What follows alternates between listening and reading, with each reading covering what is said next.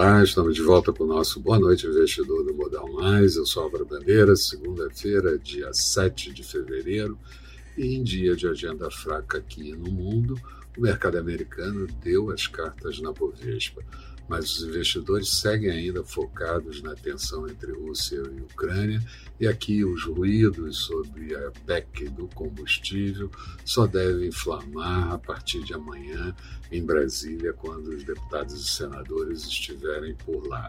A agenda também acelera um pouco a partir de amanhã com o mercado americano com muitas trocas de sinais ao longo do dia no câmbio e nas bolsas, só melhorou mesmo no meio da tarde. Aqui também ficamos meio que sem rumo. A União Europeia começa a negociar com outros produtores de gás, pois temem corte de fornecimento pela Rússia se forem aplicadas sanções. Os preços subiram de gás e ainda sobem no mercado internacional, afetando a inflação.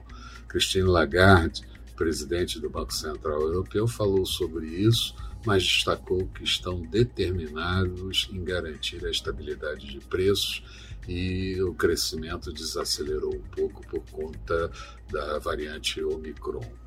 O secretário-geral da OTAN disse que o movimento da Rússia e da China confronta com a segurança das nações e a China pediu que os Estados Unidos pare com a Guerra Fria.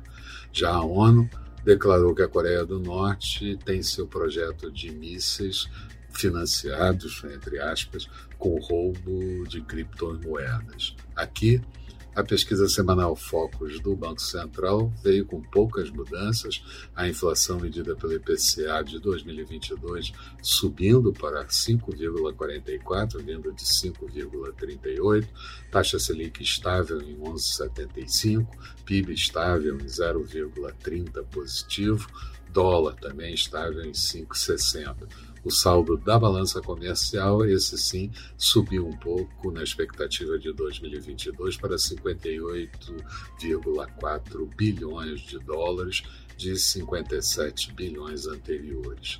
O saldo da balança comercial na primeira semana de fevereiro mostrou superávit de 454,5 milhões de dólares e com isso, no ano, já voltamos ao superávit de 540,1 milhões de dólares, apagando a Guerra Fria.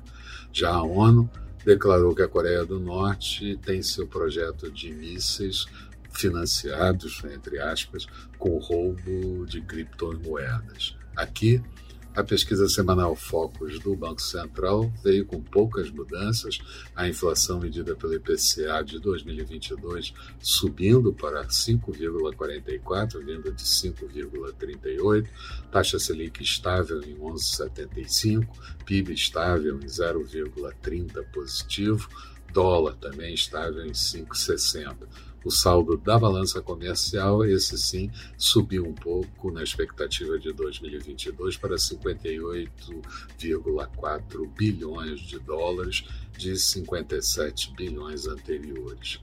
O saldo da balança comercial na primeira semana de fevereiro mostrou superávit de 454,5 milhões de dólares e com isso, no ano, já voltamos ao superávit de 540,1 milhões de dólares, apagando o déficit anterior. Mais detalhes de tudo que aconteceu no dia de hoje você vai obter lendo o texto associado a esse vídeo no blog do Modal Mais. Passa lá e vê o que, que você acha. Resumo do dia. Faltando cerca de meia hora para encerramento, a Bovespa mostrava alta de 0,10% índice conseguindo manter os 112 mil em 112.353 pontos.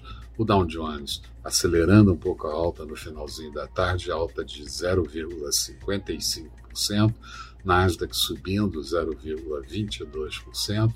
Petróleo WTI negociado em Nova York, interrompendo sequências de alta barril cotado a 91 dólares e 38 centavos, queda de 1,01% dólar por aqui, sendo negociado a R$ 5,00 25,5 centavos no encerramento, uma queda de 1,26%. Na agenda de amanhã, vamos ter a divulgação do IPCS da segunda quarta semana do mês de fevereiro e leilões de LFT e também de NTNB. Nos Estados Unidos sai o saldo da balança comercial do mês de dezembro, a confiança do pequeno empresário no mês de janeiro, leilão de títulos de três anos e tanto aqui quanto no exterior a safra de balanços do quarto trimestre amanhã com o resultado de Bradesco. Eram essas as considerações que eu gostaria de fazer. Tenham todos uma boa noite e a gente retorna amanhã bem cedo com o nosso Bom Dia Investidor. Até lá então.